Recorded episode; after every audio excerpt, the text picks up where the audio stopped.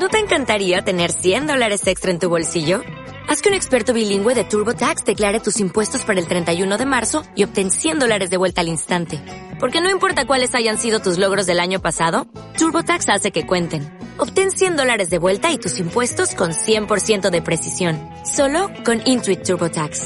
Debes declarar para el 31 de marzo. Crédito solo aplicable al costo de la presentación federal con TurboTax Full Service. Oferta sujeta a cambios o cancelación en cualquier momento.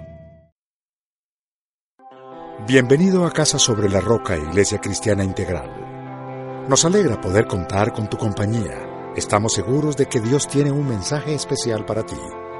Nuestro objetivo en el año de la libertad por la verdad es que cada persona conozca a Jesús y que pueda tener un estilo de vida pleno e integral, mejorando su entorno familiar, social y laboral. Es tiempo de disponer tu corazón. Bienvenido.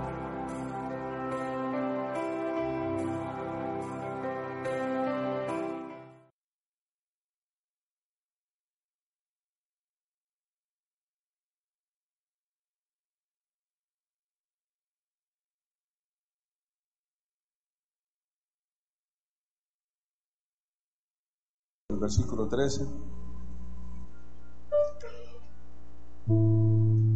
Cuando lo tengan me dicen amén, por favor. Si le hace falta una Biblia, puede levantar la manito. Los ustedes tienen algunas Biblias para prestarle. Santiago capítulo 2, versículo 13.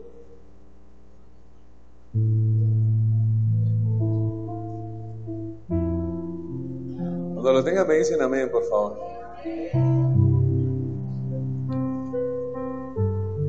Bueno, vamos a esperar unos segunditos más para que nos organicemos bien.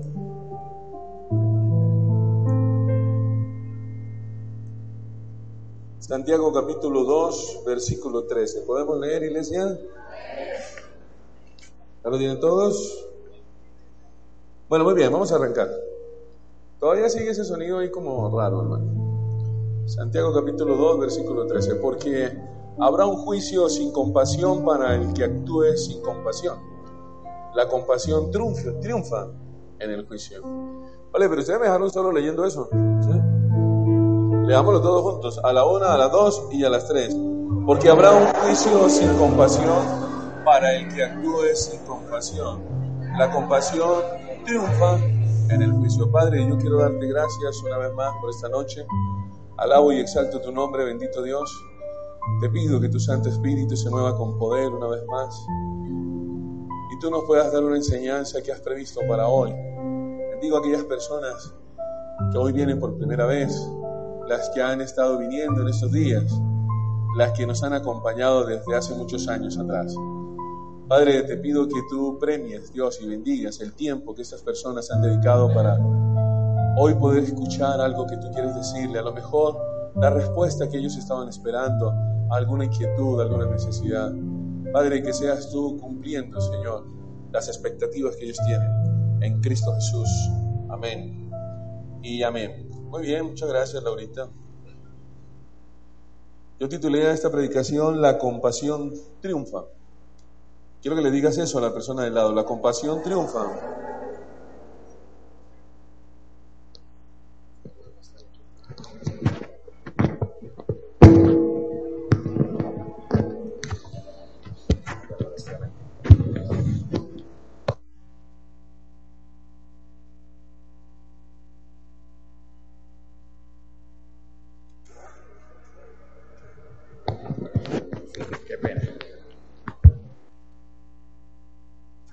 Me pellizcó, pero bueno, yo me aguanto porque yo soy muy valiente.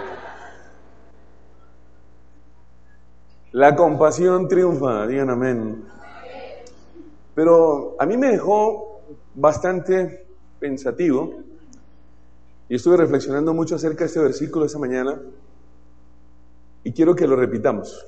Quiero que lo repitamos como un corito, no, no como está, pero ahí se lo armé para que quede más fácil. Dígale al que tiene al lado, porque habrá un juicio sin compasión para el que actúe sin compasión.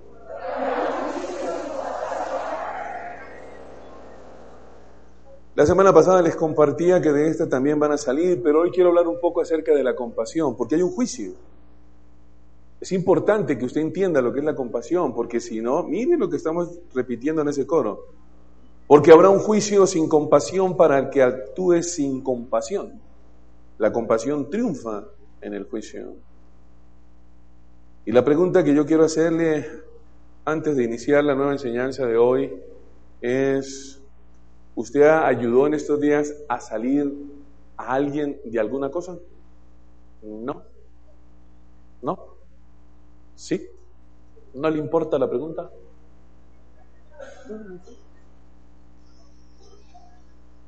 De esta también vas a salir, fue lo que hablamos hace ocho días. Tuvimos como ocho, días para compartirle a alguien de eso. No sé. Yo en estos días, en el devocional que estoy haciendo con algunos de los líderes de la iglesia, se llama Tu Andar Diario. Tenemos el reto de volver a leer toda la Biblia en un año y cada día nos salen algunos pasajes bíblicos. Ahorita estamos leyendo los Hechos de los Apóstoles, pero semanas atrás y días atrás estuvimos leyendo los evangelios. Y a mí me impactó muchísimo cuando las personas en los evangelios pedían compasión de parte del Señor. La palabra compasión me, me, estuvo tocando, llegó a lo más profundo de mi ser, tratando de entender qué es lo que significa, qué es lo que significa para, para el Señor, Señor, ten compasión de mí. Cuando uno le dice al Señor, Señor, ten compasión de mí, o cuando alguien te dice, tenme compasión, ¿usted sabe realmente lo que eso significa? ¿Entiende usted lo que eso quiere decir? ¿Qué es lo que representa para la persona que lo está solicitando? ¿Qué espera la persona que lo está solicitando? Bueno, lo primero que quiero enseñarles es lo que dice la Real Academia de la Lengua Española, lo que significa compasión. Vamos a ver lo que dice el diccionario, no cualquier diccionario, porque es el diccionario de la Real Academia de la Lengua Española, dice compasión. Compasión es el sentimiento de tristeza, que produce el ver padecer a alguien y que impulsa a aliviar su dolor o sufrimiento, a remediarlo o a evitarlo. Es una definición bien interesante. Sentimiento de tristeza que produce el ver padecer a alguien. Y yo creo que aquí todos estamos bien. Todos nos da tristeza ver padecer a alguien. Pero, ¿se siente usted impulsado a aliviar su dolor? ¿Su sufrimiento? ¿A remediarlo o a evitarlo? No hablen mucho. Yo creo que ahí está el problema. Y hay una frase muy chévere del filósofo alemán. Este hombre es un un filósofo del año más o menos 1780 y pico, ¿sí? que impactó mucho. Tenía una frase que decía, un pensar y hay que pensar siempre hasta el final, decía él. Escribió un libro muy importante que se llama El mundo como voluntad y representación. Y la frase de este hombre es bien interesante. Dice, todo amor genuino es compasión y todo amor que no sea compasión es egoísmo. Creo que él resume mucho lo que quiero predicar. Arthur Schopenhauer, es alemán. Todo amor genuino es compasión. Y todo amor que no sea compasión es egoísmo. Entonces ya te he dado más o menos dos conceptos. El primero, el de la Real Academia de la Lengua Española. El segundo, de los filósofos, de los más importantes del mundo que hablan acerca de esto. Pero la pregunta que le quiero volver a hacer es, ¿cuál fue la última vez que usted sintió compasión por alguien? ¿Hace 18 años? ¿Hace 6 años? ¿Hace 2 minutos? No sé. ¿Cuándo fue la última vez que usted sintió compasión por su cónyuge? ¿O por sus hijos? ¿O por un vecino? ¿O por un líder, por un miembro de la iglesia? ¿Por el pastor, por su familia? ¿O por usted mismo que haya sentido compasión? ¿Cuándo fue la última vez que usted abrazó a su cónyuge? Así, bien apasionado. Sin esperar nada a cambio. O que abrazaste a tus hijos. O que abrazaste a alguien que le tuviste compasión. ¿Cuándo fue la última vez que te sentiste, que sentiste compasión por ti mismo? Uno puede sentir compasión por uno mismo, porque uno siente lo que es consciente de lo que está sintiendo y busca una estrategia para tratar de remediar la situación en la cual uno se encuentra. Por eso quiero que le digas al del lado, porque habrá un juicio sin compasión para el que actúe sin compasión.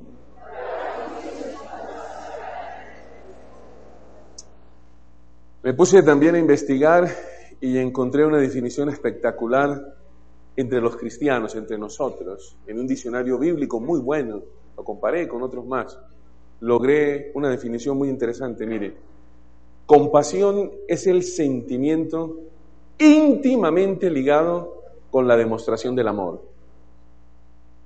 Eso es lo que es compasión para nosotros. Sentimiento íntimamente ligado con la demostración del amor.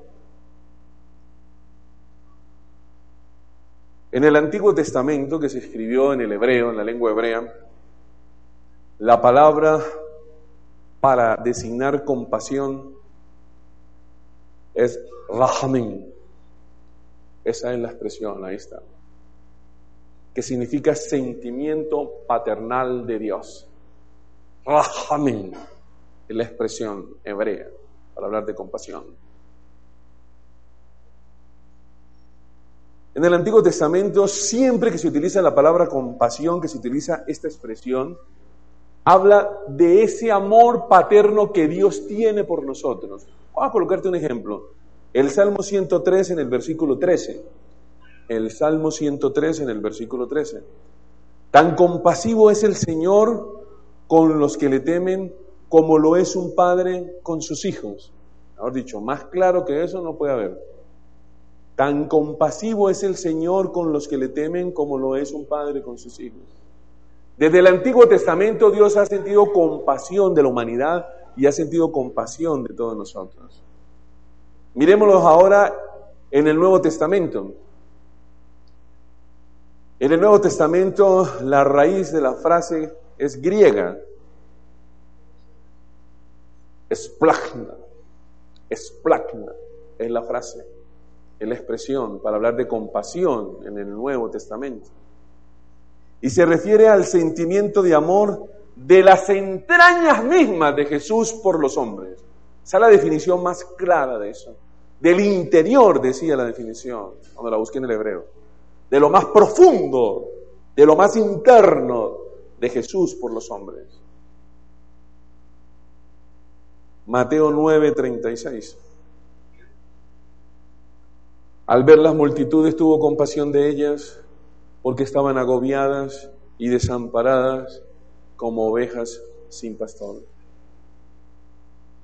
Cuando uno lee ahí, al ver las, las multitudes, tuvo compasión, o sea, Jesús tuvo compasión de ellas, lo que significa es que tuvo un amor profundo desde las entrañas por esas personas. Algo que le salió de lo más de adentro de Jesús. No era cualquier amor. Dios siente compasión por la necesidad extrema del hombre. Ojo con eso. Y es Cristo quien encarna esa compasión divina, la enseña con sus palabras y con sus actos. No existe, no existe en ninguna cultura religiosa en el mundo que se utilice la palabra compasión. No existe. Ni en el budismo ni en el islamismo no existe la palabra compasión como tal. Ojo con eso. En el judaísmo sí, porque el Antiguo Testamento hace parte de la Torah de ellos y hay compasión. Ojo con lo que les estoy enseñando. De la Biblia es de los libros que más compasión tiene por quien los lee y por sus miembros. Eso es muy importante que usted lo tenga en cuenta. Y la verdad es que vivimos en un mundo sin compasión, donde los cristianos no saben qué es la compasión. Muy pocos usan sus manos para tocar en amor a las personas, para tener compasión con ellas.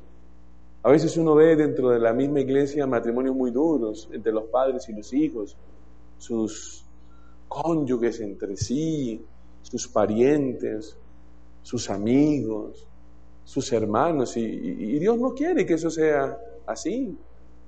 Hay otros que quieren servir a los demás de lejos, desde el internet, wow, desde la televisión, sin contacto con las personas, sin sentir, sin tocar a las personas, sin sentir compasión por las personas. Muy duro, ¿sí o no? Servirle uno a Dios creyendo que uno le sirve a Dios de esa manera. Wow. Me duele porque muchos tienden a olvidar al necesitado y sobre todo no sentir compasión por él. Y eso no es correcto. Por eso quiero que le digas al del lado, porque habrá un juicio sin compasión para el que actúe sin compasión.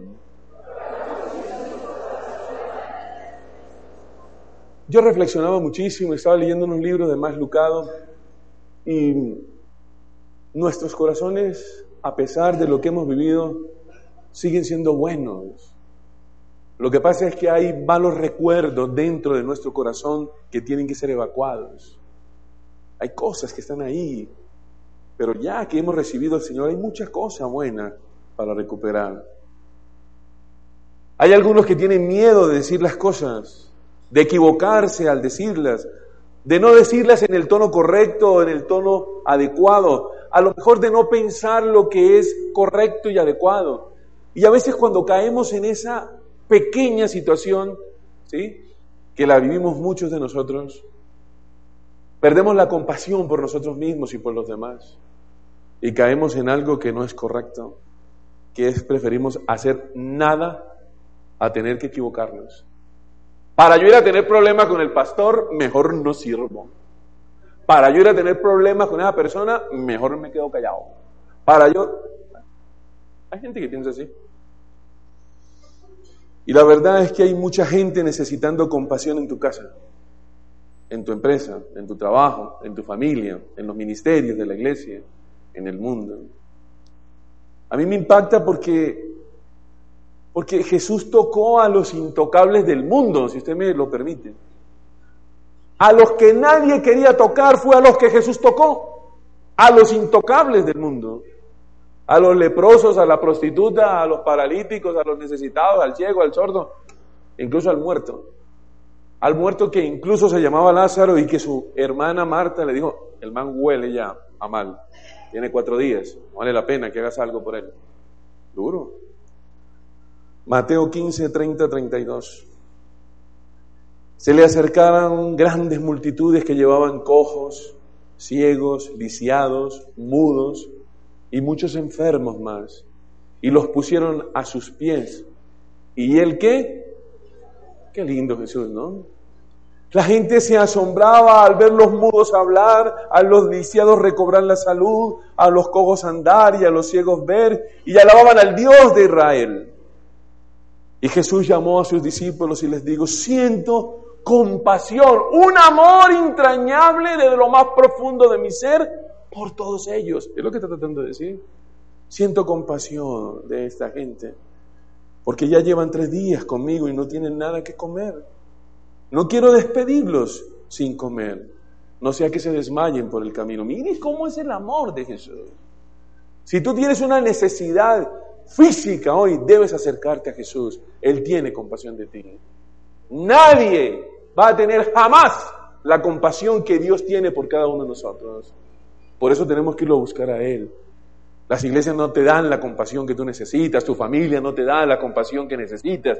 La gente que se reúne en las iglesias no da la compasión que uno necesita, por eso tiene que ir uno a buscar directamente de Jesús para que le dé la compasión que uno espera en ese momento tan preciso, tan individual que vivimos cada uno de nosotros. Mire, ya es hora de que pensemos a mirar a la gente de una forma diferente y a toda la gente. Tenemos que empezar a ver a la gente de una manera diferente, porque las estamos viendo de una manera que no es correcta. Nos gusta mucho etiquetar a las personas. ¿Eres gentil o eres judío? Decían antes en el Nuevo Testamento. ¿Eres liberal o eres conservador? Le estoy hablando de los años 50. Ahora, ¿eres del sí o eres del no? Y el fin de semana, ¿eres demócrata o eres republicano? Qué peligro, ¿no? A la persona que tienes al lado, etiquetar a una persona es calumniar a una persona. Es feo eso, colocarle un adjetivo. Segunda de Corintios 5, 16. Segunda de Corintios 5:16. Así que de ahora en adelante no consideramos a nadie según criterios meramente humanos, aunque antes conocíamos a Cristo de esta manera, ya no lo conocemos así.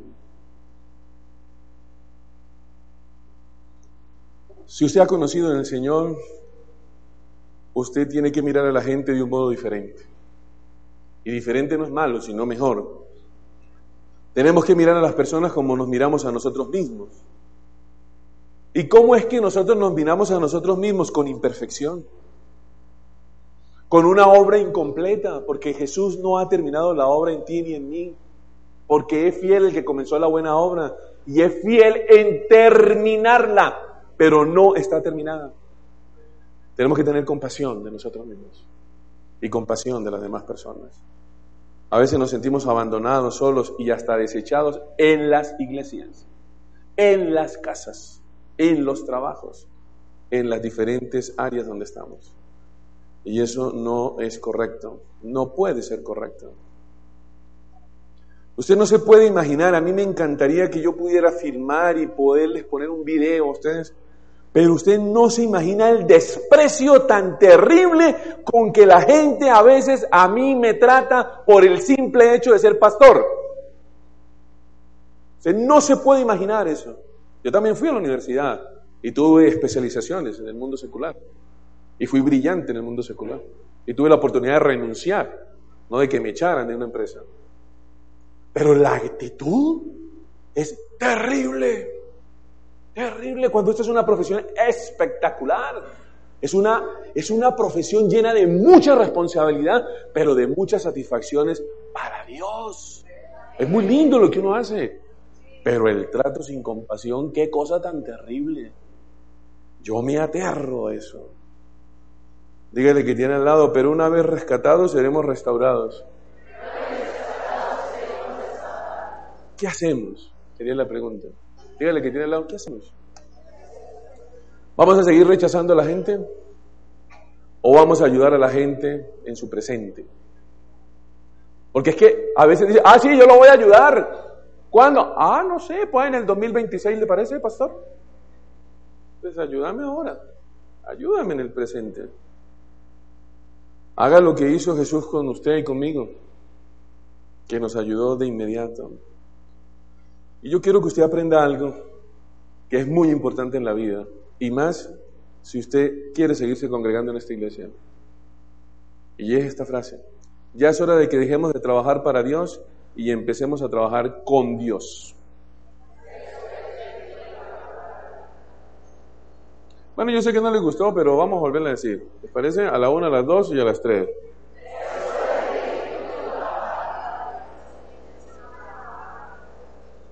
Así trabajaba Jesús con su Padre Celestial, con Dios. No trabajaba para Dios. No era un empleado de Dios, trabajaba con Dios en todo lo que hacía. Que comenzar a trabajar con Dios en tu casa, en tu trabajo secular, a ir a divertirte con Dios, a ir a, a disfrutar de las cosas con Dios. Mire que en estos días yo reflexionaba sobre algo y es que Estuve leyendo unos artículos también y, me impactaba mucho que los bebés necesitan ser cargados y abrazados. ¿Sabía eso usted o no?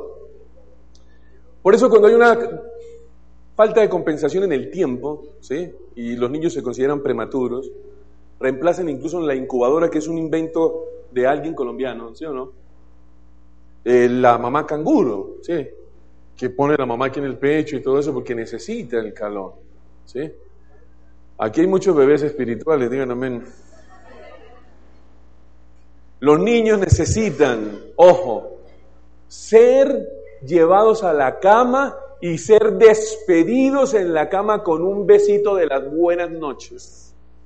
Y los esposos también. Las esposas también. Pues. Y levantarse uno en la mañana y también darles un besito. Buenos días, ¿cómo estás? ¿Cómo amaneciste? ¿Cómo estás? Pero uy, amaneció. Yo me imaginaba que era el día. Terrible, ¿sí o no? Miren, los huérfanos necesitan hogares, los enfermos necesitan ayuda, las personas que pierden un ser amado necesitan ser consolados, los empresarios necesitan tener esperanza, los matrimonios necesitan un guía espiritual.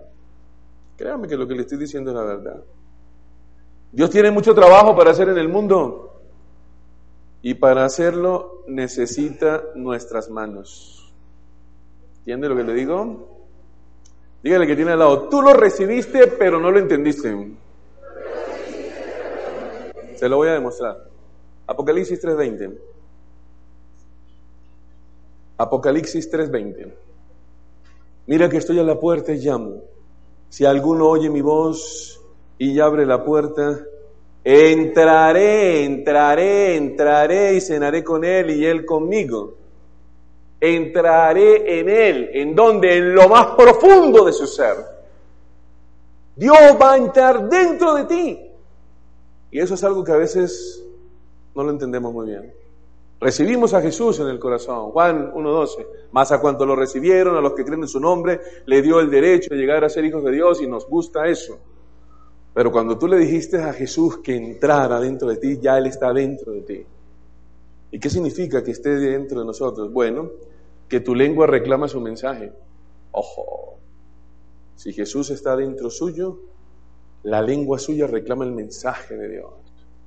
Los pies pueden a lo mejor requerir su propósito o caminar hacia sus sendas, hacia el propósito que Dios ha tenido con nosotros. Su mente debe glorificarlo, tu mente debe glorificar a Dios. Tus brazos deben abrazar el Evangelio. Tus ojos deberían ver las necesidades de los demás. Por eso es que Dios se mete dentro de nosotros, para usarnos a nosotros como instrumentos de su obra. Y cuando Dios se mete dentro de nosotros, Dios llora con nosotros cuando nosotros lloramos por las necesidades de otros. Y nos reímos cuando disfrutamos de la alegría de los otros. Dios que está dentro de nosotros también se ríe con nosotros. Y a veces Dios se sorprende como nosotros también nos sorprendemos. Dios se sorprende con nosotros. Dígale que tiene al lado. Porque habrá un juicio sin compasión para el que actúe sin compasión. Que usted tiene que entender que Jesús está dentro de nosotros. Y eso no lo podemos cambiar. Por eso venimos a la iglesia. Porque Él necesita ser alimentado con su palabra. Él necesita tener y escuchar la voz de su Padre Celestial. Gálatas 2.20. Mire cómo es esto de bonito. He sido crucificado con Cristo y ya no vivo yo. Ojo, sino que Cristo vive en dónde? Mire lo que les estoy diciendo.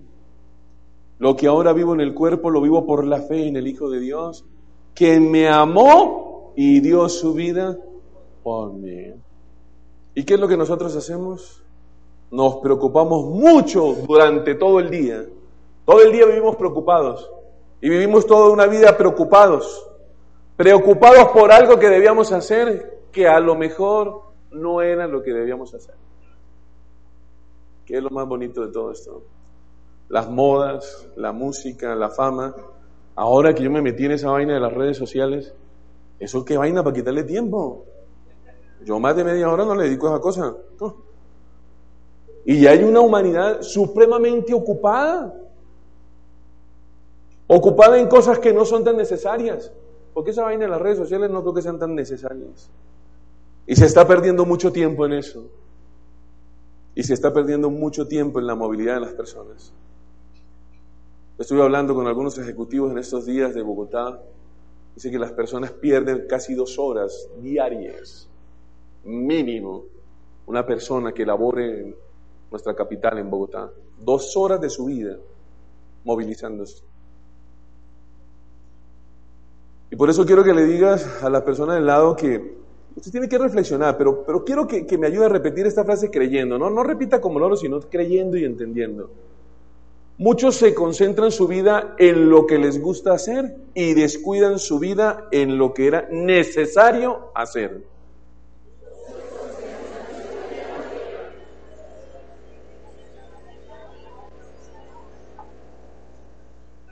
Uno escucha a los chicos, bueno, y a los adultos también, ay, yo almuerzo con un sándwich, que es lo que me gusta. ¿Cómo? Si eso hay que echarle sancocho. Para durar uno toda la vida. ¿Sí o no? ¿Usted cree que los abuelitos de uno duraron porque comían sancocho? ¿O porque comían sándwiches? El sancochito era lo que les ayudaba. Yo me pongo esa ropa para salir, que es la ropa que a mí me gusta. Wow. Es que yo me voy a rumbear con la gente que yo quiero rumbear, la gente que a mí me gusta, gusta, gusta. Me voy a ir a vivir con esa muchacha que es la que a mí me gusta. Me la saco a vivir como a mí me gusta en la unión libre. Matrimonio ni. Eso no. Ay, no. ¿Qué fue que dijo? ¿Matricidio o matrimonio, pastor?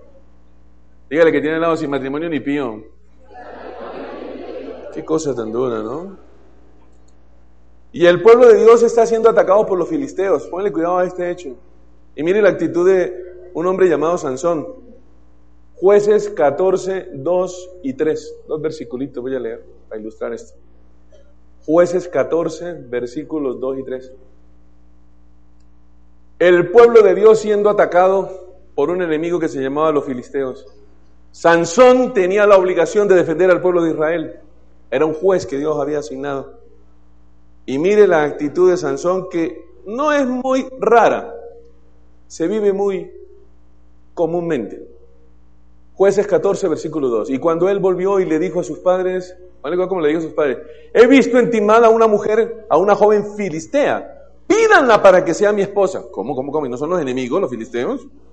Pero sus padres le dijeron, ¿acaso no hay ninguna mujer aceptable entre sus parientes o en todo nuestro pueblo que tiene que ir a buscar a una esposa entre esos filisteos incircuncisos y chandosos? Bueno, yo le puse chandosos. Y Sansón le respondió a su padre, son, son tontones, ¿sí? Pídeme a esa, esa es la que qué. ¿Sí ve de dónde viene el gusto? Cuando usted habla, esa es la que me gusta y eso es lo que me gusta, usted se parece a Sansón. Dígale que tiene al lado, porque habrá un juicio sin compasión para el que actúe sin compasión. Hay cosas en la vida que no son muy grandiosas, no cambian el mundo. Usted no sale en la prensa, nadie lo entrevista, no le dan un premio por eso, pero reflejan compasión por los demás. A mí me duele pensar y a veces escuchar a algunos hombres que creen que no tienen ninguna responsabilidad en la casa, ni liderazgo en su familia o en su hogar. ¿Y sabe qué fue lo que sucedió? Que Dios los sacó de la casa y les dio trabajo. Pero así no son las cosas. Dios le entregó toda la responsabilidad, toda, toda, toda la responsabilidad al varón. Toda la responsabilidad se le entregó Dios al varón. Toda, toda, toda. Digan amén las señoras. Toda la responsabilidad es del varón. Todo lo tenemos que hacer nosotros. Vean, nosotros tenemos que trabajar, cuidar los chinos, lavar, planchar. Todo lo tenemos que hacer nosotros. Póngale cuidado. Ya, cálmense. Dios delegó eso en el hombre. Ojo con eso. Y como vio que el hombre, ¿sí? Le asignó esa responsabilidad y hizo una ayuda idónea para que lo ayudara a él. Pero la responsabilidad de quién es? Tan equivocados los hombres. Ay, mi hija, venga y le ayudo a lavar los platos. Ay, venga, mi hija, y le ayudo a barrer. Wow. Bueno, yo no vi nada. Falta barrer más en la casa, yo creo. Voy a darle el sustento bíblico de eso. Génesis 2, Génesis en el capítulo 2, mire, desde el capítulo 2 Dios asignó eso. Génesis en el capítulo 2, versículos 15 en adelante. Y Dios el Señor tomó al hombre y lo puso en el jardín del Edén para que lo cultivara y lo cuidara. Ahí le asignó todo. Y le dio este mandato, puedes comer de todos los árboles del jardín, pero del árbol del conocimiento del bien y del mal no deberás comer. El día que de él comas ciertamente morirás. Y luego Dios el Señor dijo, no es bueno que el hombre esté solo, voy a hacerle ayuda adecuada. Entonces Dios el Señor formó de la tierra toda ave del cielo. Le dijo, mire, aquí tiene un loro. Dijo, no, no, no, no y todo animal del campo, mire, tiene ahí una vaca. Y, no, no, no, no. Y se lo llevó al hombre para que nombre les pondría. Y, y el hombre les puso nombre a todos los seres vivos y con ese nombre se les conoce.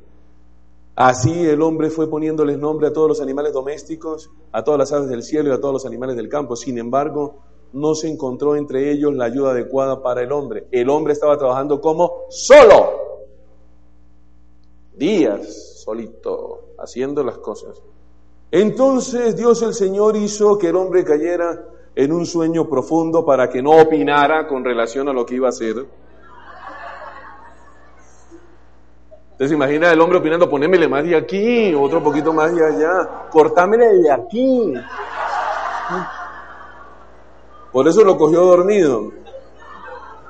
Y de la costilla que le había quitado al hombre, Dios el Señor hizo una mujer y se la presentó al hombre, el cual exclamó, esta sí es hueso de mis huesos y carne de mi carne, se llamará mujer porque del hombre fue sacada. Por eso el hombre deja a su padre y a su madre y se unen a su mujer y los dos se funden en un solo ser.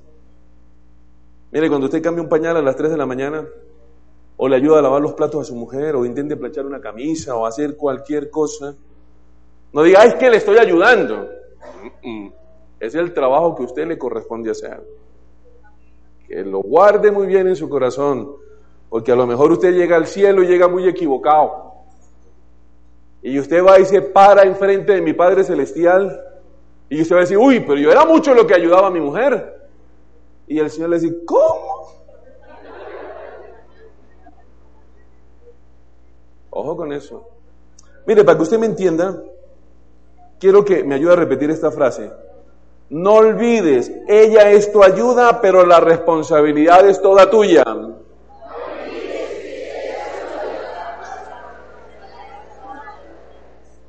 ¿Usted cree que Dios se va a poner a llamar a cuenta a las viejas? ¿Con lo que hablan las mujeres? Toda la eternidad dando una explicación la primera. No, eso es con los hombres. ¿Qué hiciste, hermano? no, no hice nada. Al hueco. Mire, cuando hacemos lo que nos corresponde hacer, mostramos amor por los demás. Amor por los demás.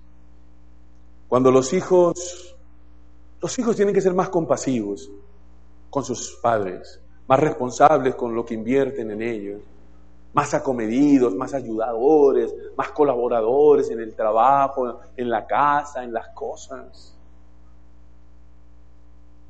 Las mamitas tienen que ser más compasivas también con los hijos, con los esposos. Los esposos a veces llegan cansados del trabajo, con chicharrones, con cosas, con dificultades. Y en vez de encontrar una mujer compasiva, una mujer amorosa, porque uno llega buscando eso, encuentras un tigre. Y entra uno con una libre carne echando de a pedacitos. Y corra para el cuarto.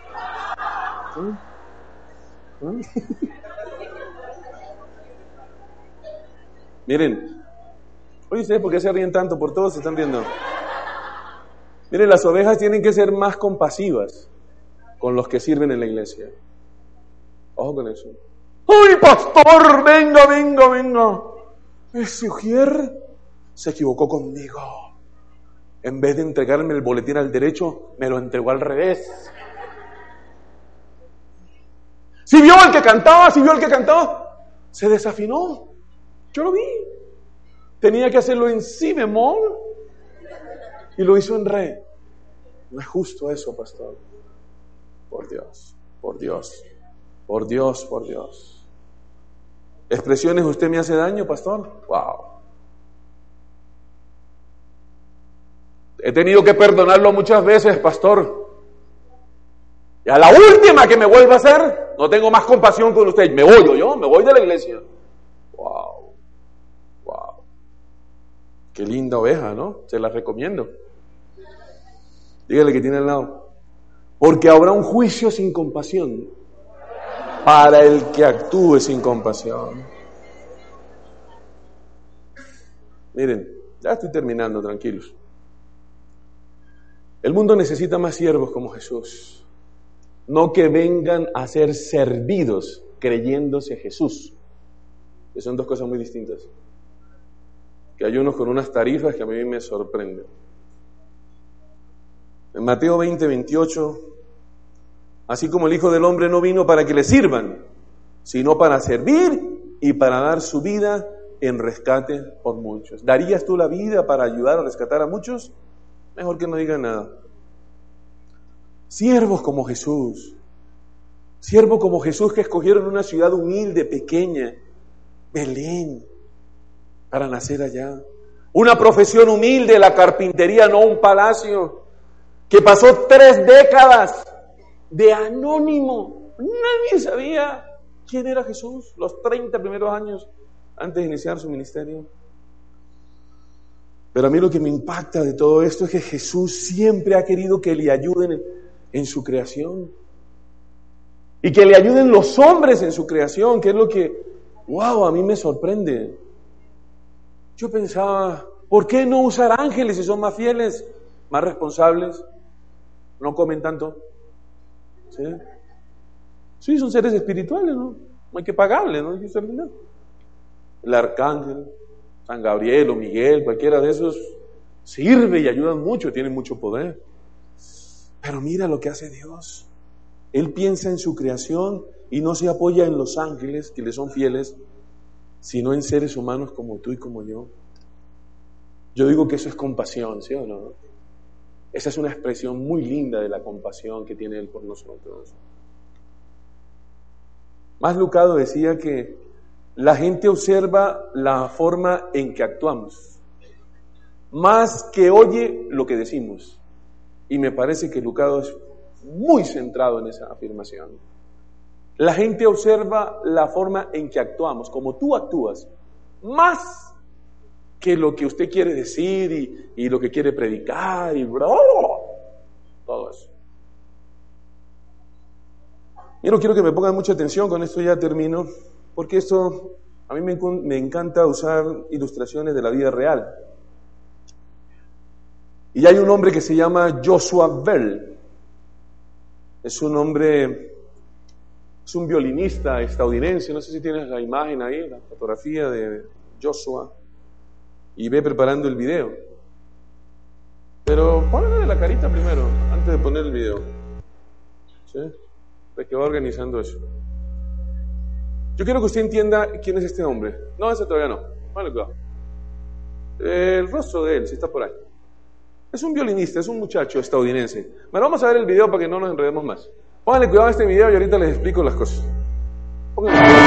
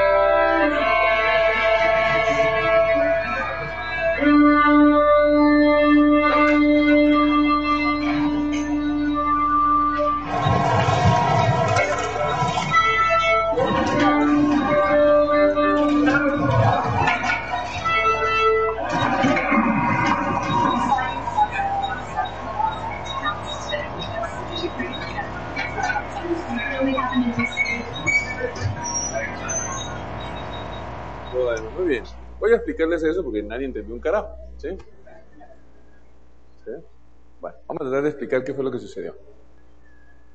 Póngale cuidado, eso es un experimento que se hace. ¿sí? Este Joshua Bell es uno de los violinistas más importantes del mundo. Más importantes del mundo. Entonces yo le voy a contar, mírelo, ahí está. ¿sí? Así, guapo como yo, tiene más viejo que yo, tres años. ¿sí? Nació el 9 de diciembre del 67. El 12 de enero del 2007 se filmó ese video. Él se presentó con una camiseta, con un jean como lo vieron, con una gorra, en una estación del metro en Washington. Se instalaron las cámaras que usted vio, las cámaras que estaban, por eso se colocó rápido porque la grabación se hizo durante una hora. Mañana les cuento lo que sucedió en esa hora. En una hora él tocó seis piezas clásicas muy famosas. Pasaron y giraron la cabeza para verlo gente, diez, perdón, 1097 personas. En una hora, 1097 esa gente que pasó. ¿sí? Él cogió un pañuelo de él, lo tendió, puso algunos dólares y en una hora recaudó 32 dólares con 17 centavos. Siete personas se pararon más de un minuto a escucharlo. Solo después de una hora, una persona que fue la, la, chica que ustedes vieron, lo reconoció como el violinista más famoso del mundo. ¿Sí? Y dio gracias que, estaba ahí en el Distrito Capital, como ustedes escucharon ahí. ¿Listo? Voy a contarles cosas para que ustedes reflexionen un poquito. Dos semanas antes de que se presentara esto, ¿sí? el Washington Post llenó un auditorio que se llama el Symphony Hall de Boston. Es una fotografía que van a ver. Ahí estuvo Bell. La capacidad de ese auditorio es de 2.625 personas. Todas sentaditas. El promedio de la boletería, dos semanas antes, el promedio de la boletería eran 100 dólares por persona. A mí que me gusta multiplicar, entonces 100 dólares por 2.625 sillas, porque todos están sentados, miren, no hay ni una libre, ¿sí? A mí me dio un total de 262.500 dólares, multiplicado por 3.000 pesos, porque el dólar está subiendo, peguémoslo en 3.000, ¿sí? De ayer y hoy está subiendo. A mí me dio pesos colombianos 787.500 millones de pesos. 787.500 millones de pesos. Una sola función de semana. ¿sí? Dos semanas después, esto sucedió dos semanas antes. Dos semanas después, llenó otro auditorio en los Estados Unidos con más de 3.000 personas. Eso, la gente hacía cola, pues, para entrar a esa vaina. Y ya la boleta no era 100 dólares, sino a 180. Sigan multiplicando para que sigan enloqueciéndose en la cabeza. ¿Qué fue lo que pasó cuando él tocó en el metro? ¿Sí? Venga, que yo saqué algunos análisis. No podemos culpar el instrumento porque tocó, tocó con un instrumento que se llama un Stradivarius. Tú que conoces de eso, Laura, ¿no? Hecho por el propio autor. El violín de este man con el que tocó allá vale 3.5 millones de dólares. El violín. Entonces sería porque el violín era mala calidad. No, no, no, el problema no estaba en el violín, no estaba en el instrumento. No podemos culpar la música porque en la grabación se tocó todas las mejores canciones clásicas que este hombre interpreta a la perfección. No era el violín, no eran las canciones. ¿Qué fue lo que pasó? ¿Qué se imaginan ustedes que fue lo que pasó? Mire, yo sé que yo saqué algunas conclusiones.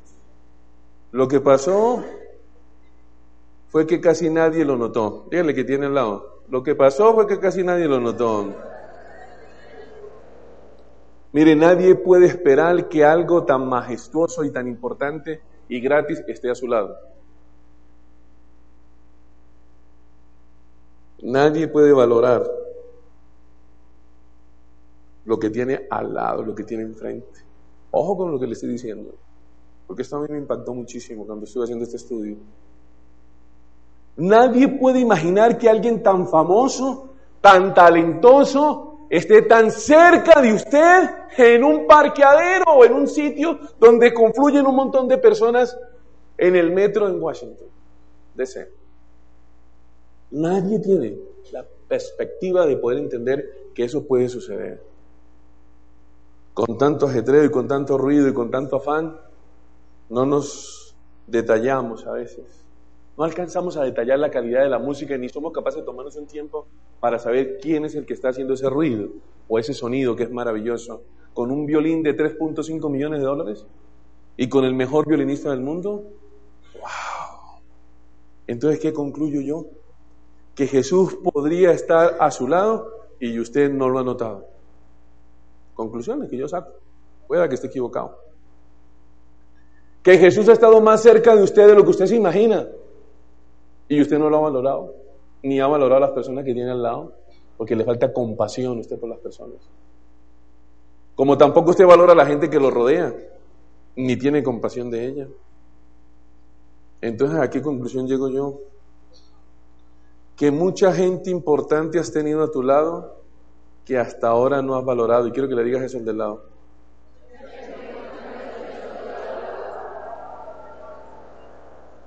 ¿Cuándo fue la última vez que usted fue compasivo con alguien? Sería la pregunta. No sé. Dígale que tiene al lado, porque habrá un juicio sin compasión para que actúe sin compasión. Me quedan dos minutos del sermón, pero voy a pedirle el favor a la gente de Visa que haga una pausa. Haz una pausa. ¿eh? Vamos a tomarnos cinco minutos. Si usted vino con alguien que es a lo mejor su cónyuge, su abuelita, su tía, su prima, su suegra, o vino con un amigo, vino con alguien, yo esperaría, ¿sí? Ven un segundito, Laura, me acompañas acá. Que usted se tomara unos segundos para acercarse a esa persona, para acercarse a su cónyuge, para acercarse a esa familiar que usted tiene y decirle, wow, perdóname, no te he tenido compasión, no te he valorado. A lo mejor eres muy famoso y no te he mirado con el respeto que tú te mereces. Porque a veces en los afanes tenemos gente muy valiosa a nuestro lado. Tus hijos pueden ser muy valiosos. Tu esposa puede ser alguien muy valioso. Y a lo mejor tú no has tenido conciencia de eso. Hagámosle, hagamos que la Biblia se vuelva acción en nosotros. Tómense unos segundos y busquen por, perdóname, ten compasión de mí. Quiero tener compasión de ti. Perdóname si no he sido compasivo contigo. Si tienes empleados que a lo mejor te están esperando a esta hora en tu casa, ve y diles, quiero tener compasión contigo. El cristianismo es eso. El resto es paja. Efesios 4:32 dice, más bien sean bondadosos y compasivos unos con otros. Y perdónense mutuamente, así como Dios los perdonó a ustedes en Cristo.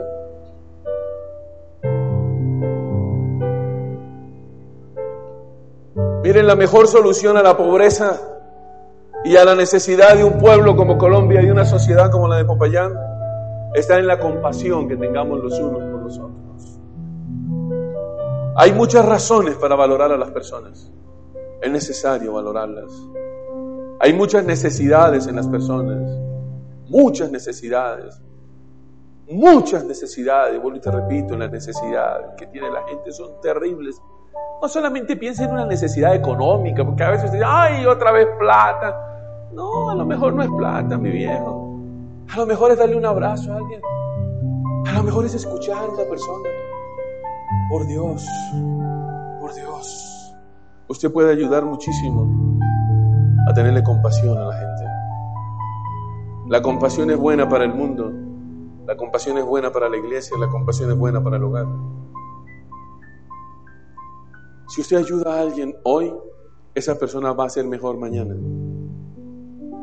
La manera de combatir la pobreza, la miseria, la enfermedad, el abuso, la delincuencia, la drogadicción, el aborto, todo lo que vive nuestra sociedad está en nuestras manos. Está en tus manos y está en las mías y debe ser compasivos los unos con los otros. Por falta de compasión y de misericordia se han enfrentado los hermanos los unos con los otros. Unos en un frente y otros en el otro. Qué dolor que una sociedad como esta, una sociedad colombiana que buscaba la paz, se ve enfrentada hoy 6 millones 400 y pico contra 6 millones y 400, unos porque dijeron sí y otros porque dijeron no, qué dolor, qué vergüenza social, qué vergüenza internacional, qué cosa tan vergonzosa, qué sociedad tan mediocre. Decidir por la paz con el 60 y pico por ciento de extensión, eso muestra quiénes somos como nación. Eso nos deja ver lo que somos. Yo hoy le he predicado la Biblia. Y la verdad es que habrá un juicio sin compasión para el que actúe sin compasión.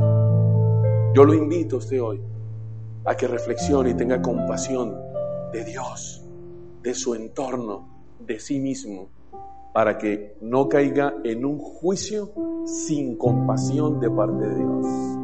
Los tiempos están cerca. La venida del Señor cada día está más cerca. En a tu rostro vamos a orar. Padre, yo quiero darte gracias una vez más. Alabo y exalto tu nombre, Señor. Eres bueno, Señor. Qué Dios como tú, Señor. Qué Dios tan compasivo como tú, lento para la ira, grande en misericordia porque de tal manera amaste al mundo, Dios, que enviaste a tu Hijo unigénito para que todo el que cree en Él no se pierda, sino tenga vida eterna. Qué bueno, Dios. Qué bueno que hayas tenido compasión de mí, Señor. Porque nadie la ha tenido, Señor. Qué bueno que seas tú, oh Dios, el que tiene compasión de mí, Señor, y no el ser humano que se carga, que se lastima, que se hiere. Qué bueno que seas tú, Dios. Qué bueno que seas solo tú el que tenga compasión de mí, Señor. Gracias por tener compasión de mí, porque al tener compasión de mí yo voy a tener también compasión de mí, Señor. Y tú me vas a enseñar a tener compasión de mí mismo, Señor. Porque a veces he sido muy duro, Señor, conmigo mismo. He sido muy cruel conmigo mismo. He sido muy fuerte conmigo mismo, Señor. Y Padre, si aprendo a tener compasión conmigo mismo, podré tener compasión por los demás, Señor. Y te quiero pedir perdón cuando no hemos tenido compasión por el otro, Señor. Cuando no hemos tenido compasión por el cónyuge, por el hijo, Señor, por el empleado, Señor, por el necesitado, por el que necesita que se le pague su sueldo, Señor. Por el que espera, Dios del cielo, su dinero, Señor, para salir de sus deudas. Perdónanos, Dios, cuando no hemos tenido compasión de ellos, Señor. Perdónanos cuando hemos visto el hambriento, Dios del cielo, y no hacemos nada, Señor.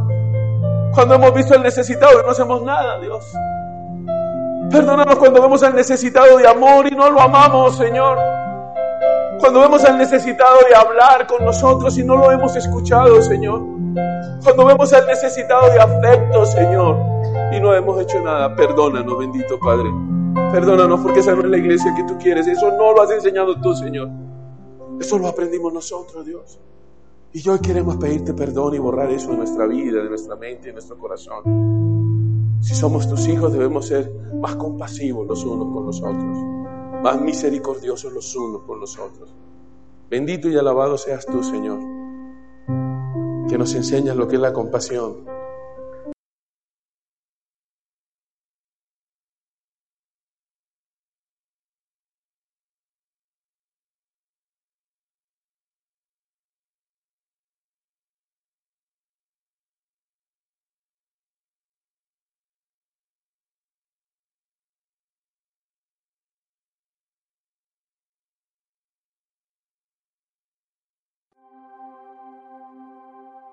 Sabemos que Dios habló a tu corazón con una palabra especial. Repite en voz alta después de mí esta sencilla oración.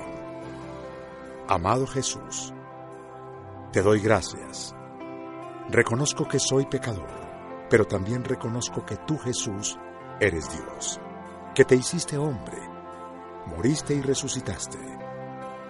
Te abro la puerta de mi corazón haz de mí la persona que tú quieres que yo sea.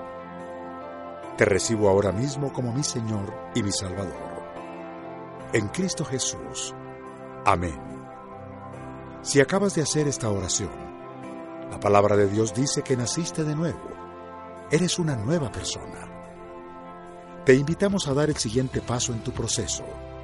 Conéctate con nosotros. En Casa Roca somos una iglesia de amor y queremos acompañarte y ayudarte en esta nueva vida. Ingresa a www.casarroca.org. Seguimos en contacto.